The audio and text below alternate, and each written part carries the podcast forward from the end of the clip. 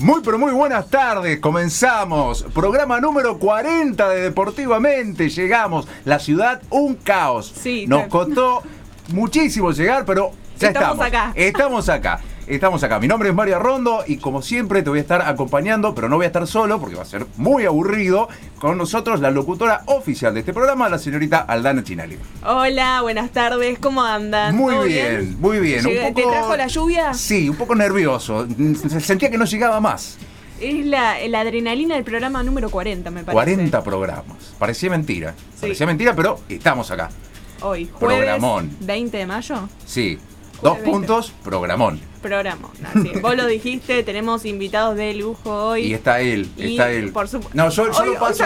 se de él. Sí, pero quiero, quiero pasarlo por arriba, pero va a estar, ¿no es cierto? Sí, por supuesto. El señor Walter Toledo en los controles. Walter, ¿cómo le va? Buenas tardes. ¿Todo bien, Mario? ¿Qué onda su tarde? ¿Todo lindo? Eh, Yo medio caótico, pero bien, bien. ¿Se queda hasta las 8? Sí, sí, bien, no voy a ir bien, antes. eso- Bien, sí, bien, sí, bien. bien, bien. Bueno, vamos a presentar el programa medio rapidito, Sí, porque, ya tenemos... El Sí, primer invitado. Sí, ¿por qué nos está pasando esto? Para mí fue eh, todo el combo del programa 40, fue explosivo. La, la emoción. Sí. La emoción. Sí, bueno, primer invitado. Sebastián Simonet, jugador de la selección nacional de tan tan tan tan handball. Muy bien. Bien para nosotros. Segundo invitado. ¿De, Marco Giordano, jugador de básquet, ¿de dónde también? Es del Club Regatas de Sí, Corrientes y y, además- también de la selección nacional. Otra selección. Ah, pero venimos re bien. No, Y- y para, espera que te digo el tercero. a ver, dígame el tercero. En realidad es tercera. Tercera, sí. Evelyn Silvestro, de la selección de Remo. Ah, pero hoy es un programón. No nos O podemos sea, quejar. Tres selecciones nacionales, las tres selecciones clasificadas a los Juegos Olímpicos. Y si eso no es poco, tenemos una sección. Así es, tiempo fuera. Sí, muy bien.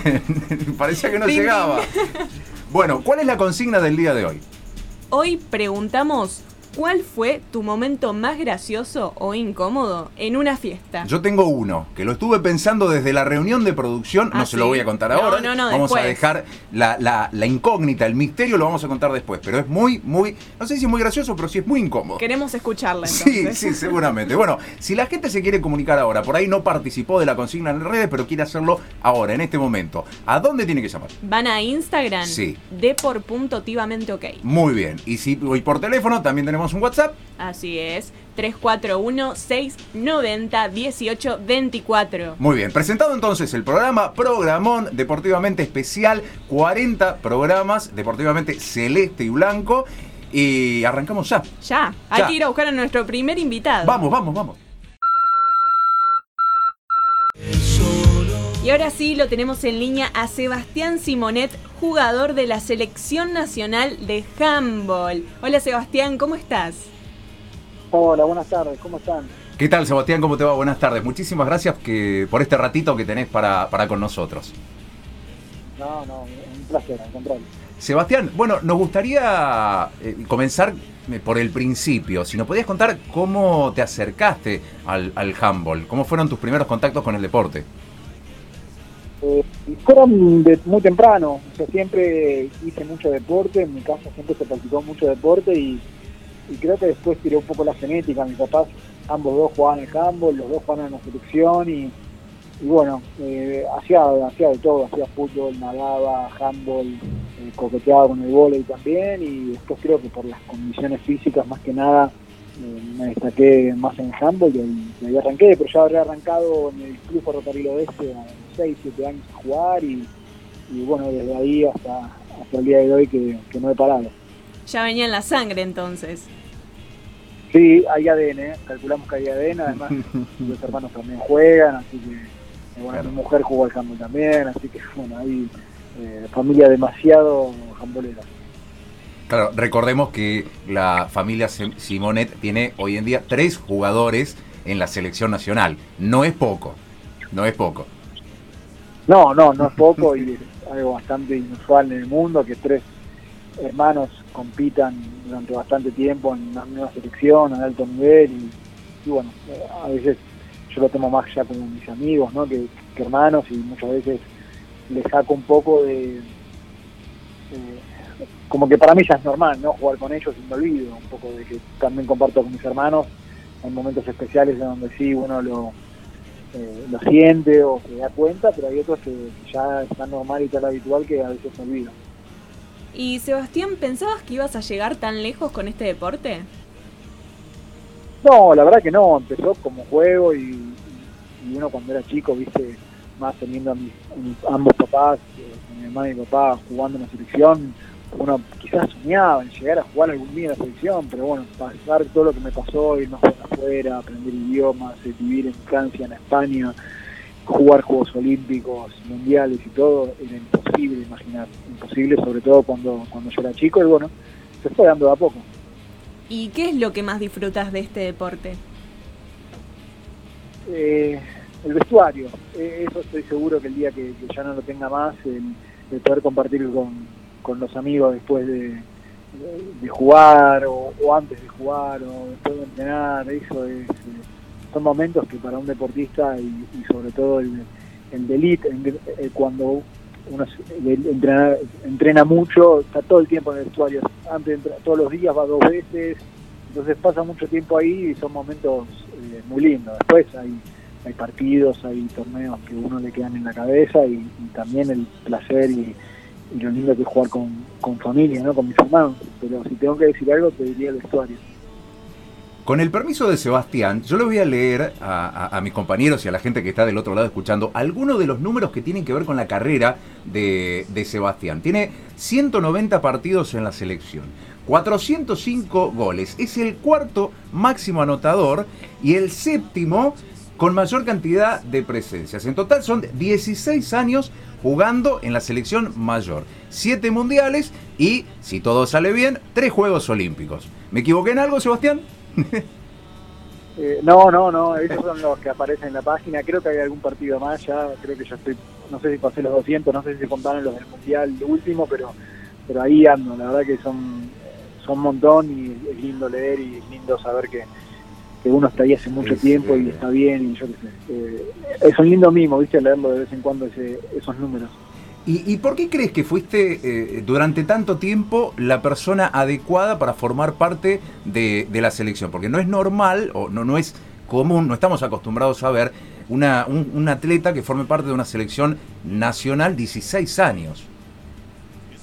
Y creo que hice las cosas bien y, y, y sobre todo eh, habré tenido merecimiento. Eh, no, no me resto, no, no, no me no me agrando ni, soy poco humilde diciendo esto, sino porque creo que, me esforcé mucho, porque hice las cosas como se debían hacer, me cuidé, eh, hice todo un poco lo que tiene que hacer un atleta si quiere estar muchos años eh, arriba, ¿no? Si quiere mantenerse, si quiere estar en la selección, si no solo quiere estar en la selección, sino que quiere ser una pieza importante de ella y, y bueno, eh, muchas de las decisiones que, que, tomé durante mucho tiempo fueron en en pos de cuidar y, fortalecer mi carrera como deportista, no solo en la selección, sino también en los clubes donde estaba.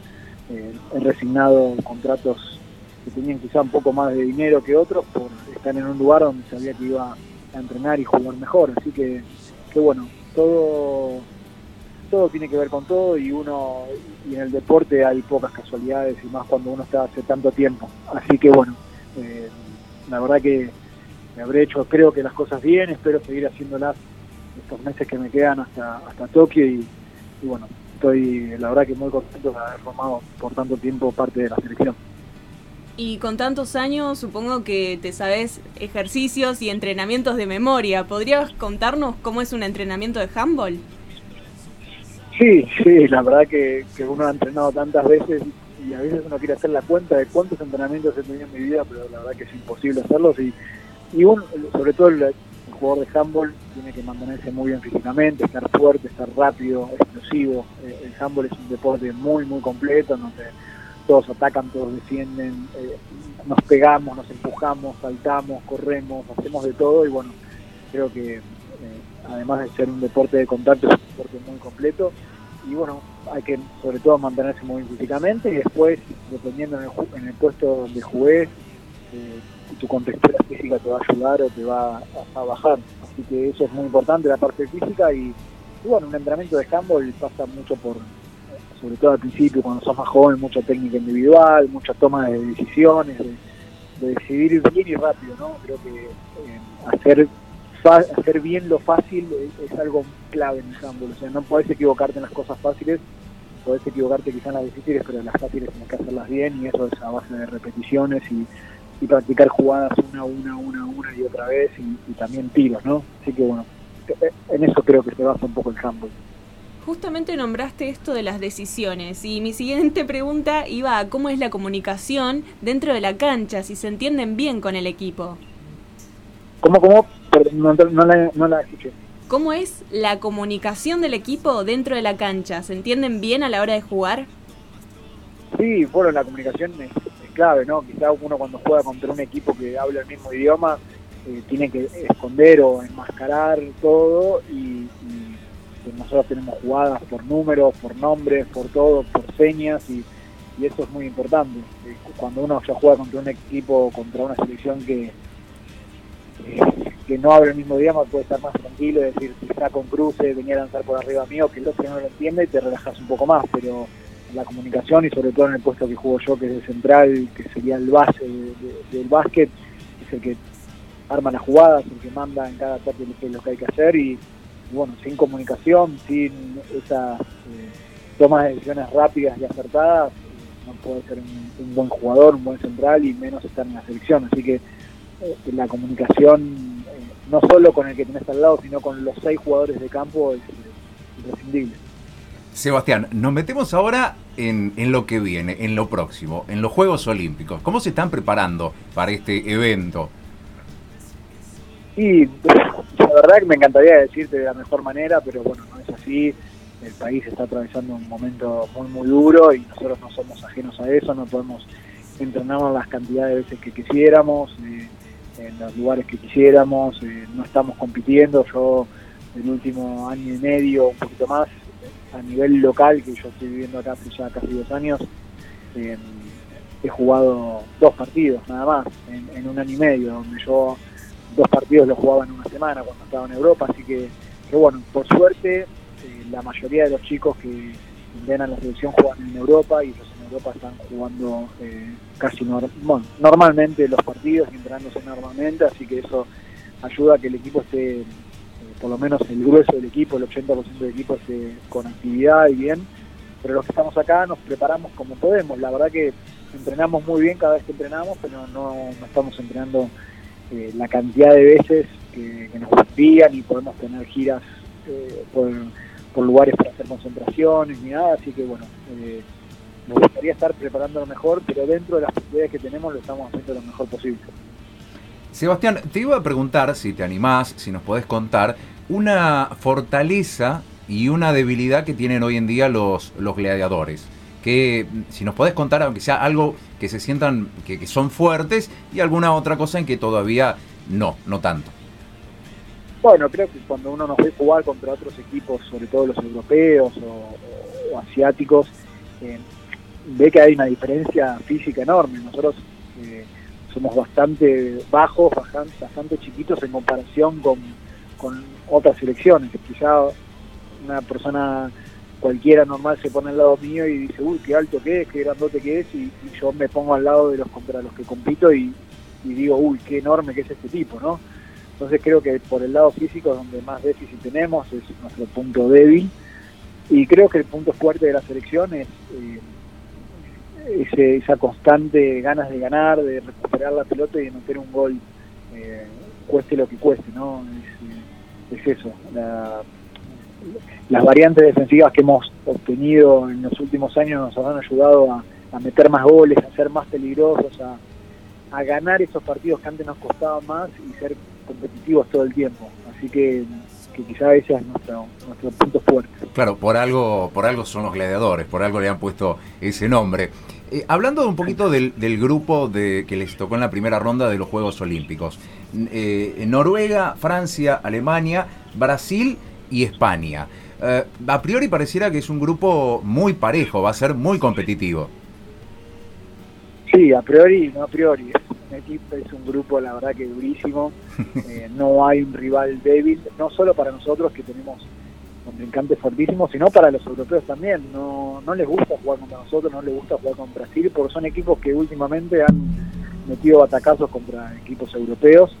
Eh, así que, que, bueno, va a ser una linda zona, obviamente si hubiésemos podido elegir hubiésemos cambiado dos equipos de nuestro lado para el del otro lado, pero bueno, es lo que tocó, vamos a ir a competir como sabemos, como queremos y, ojalá que la tercera sea la vencida para poder pasar de, grupo que, no se nos vino dando ni en Río ni en, ni en Londres.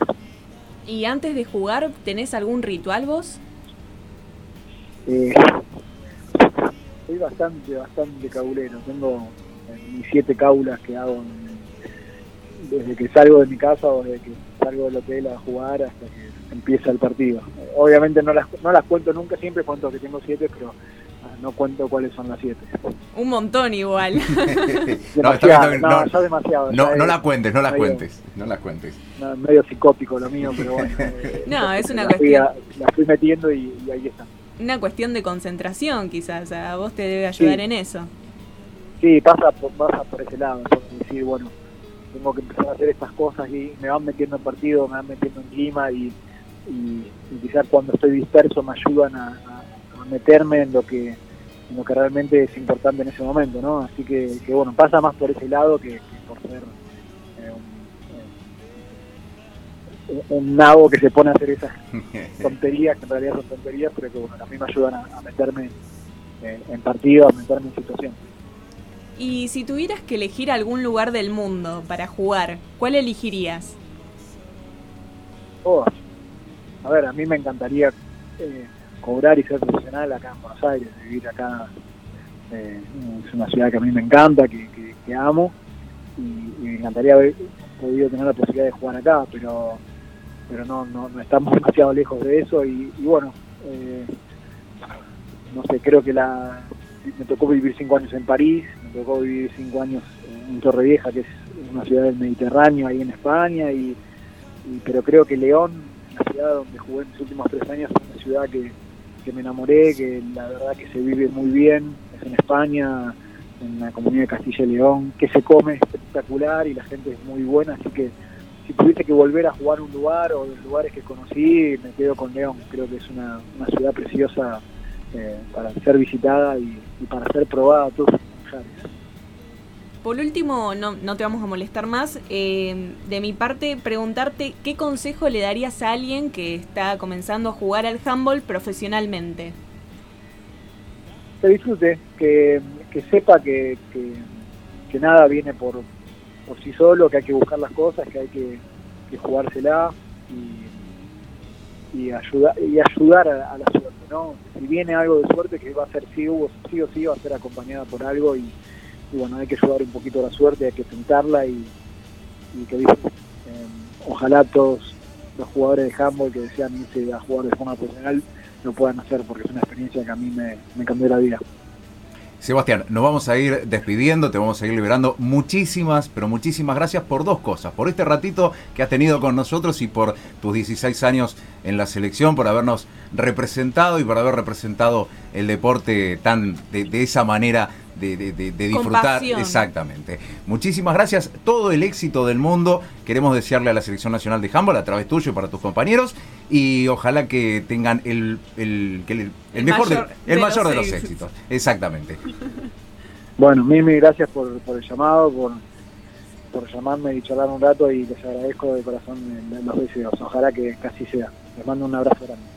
Un abrazo grande. Se llama Sebastián Simonet, es miembro de la Selección Nacional de Humboldt y también pasó por Deportivamente.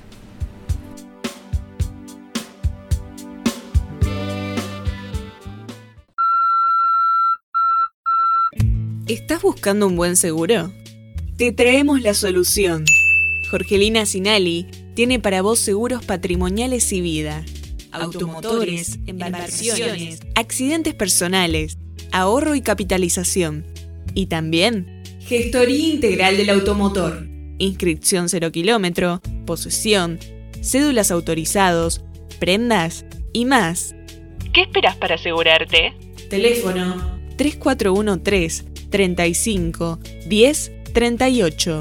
Jorgelina Sinali, productor asesor de seguros y gestoría integral del automotor. EDI, Espacio de Desarrollo Integral brinda desde el 2013 un lugar cálido y humano donde el bienestar y el crecimiento están en primer lugar. Coach ontológico, licenciada María Noel Bonetti, Carolina Moore, Romina Castro y Nadia Rodríguez. Psicoterapia, licenciada Marina Teglia.